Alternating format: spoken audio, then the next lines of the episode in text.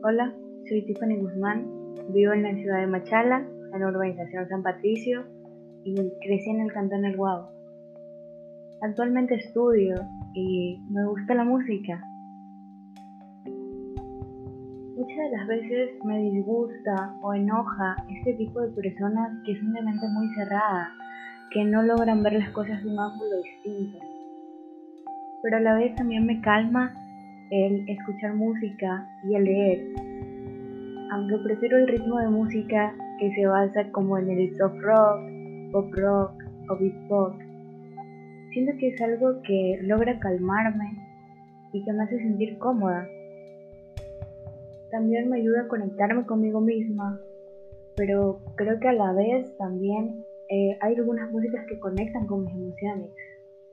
Entonces eso me ayuda bastante para llegar a conocerme más como persona. Muchas gracias por su atención.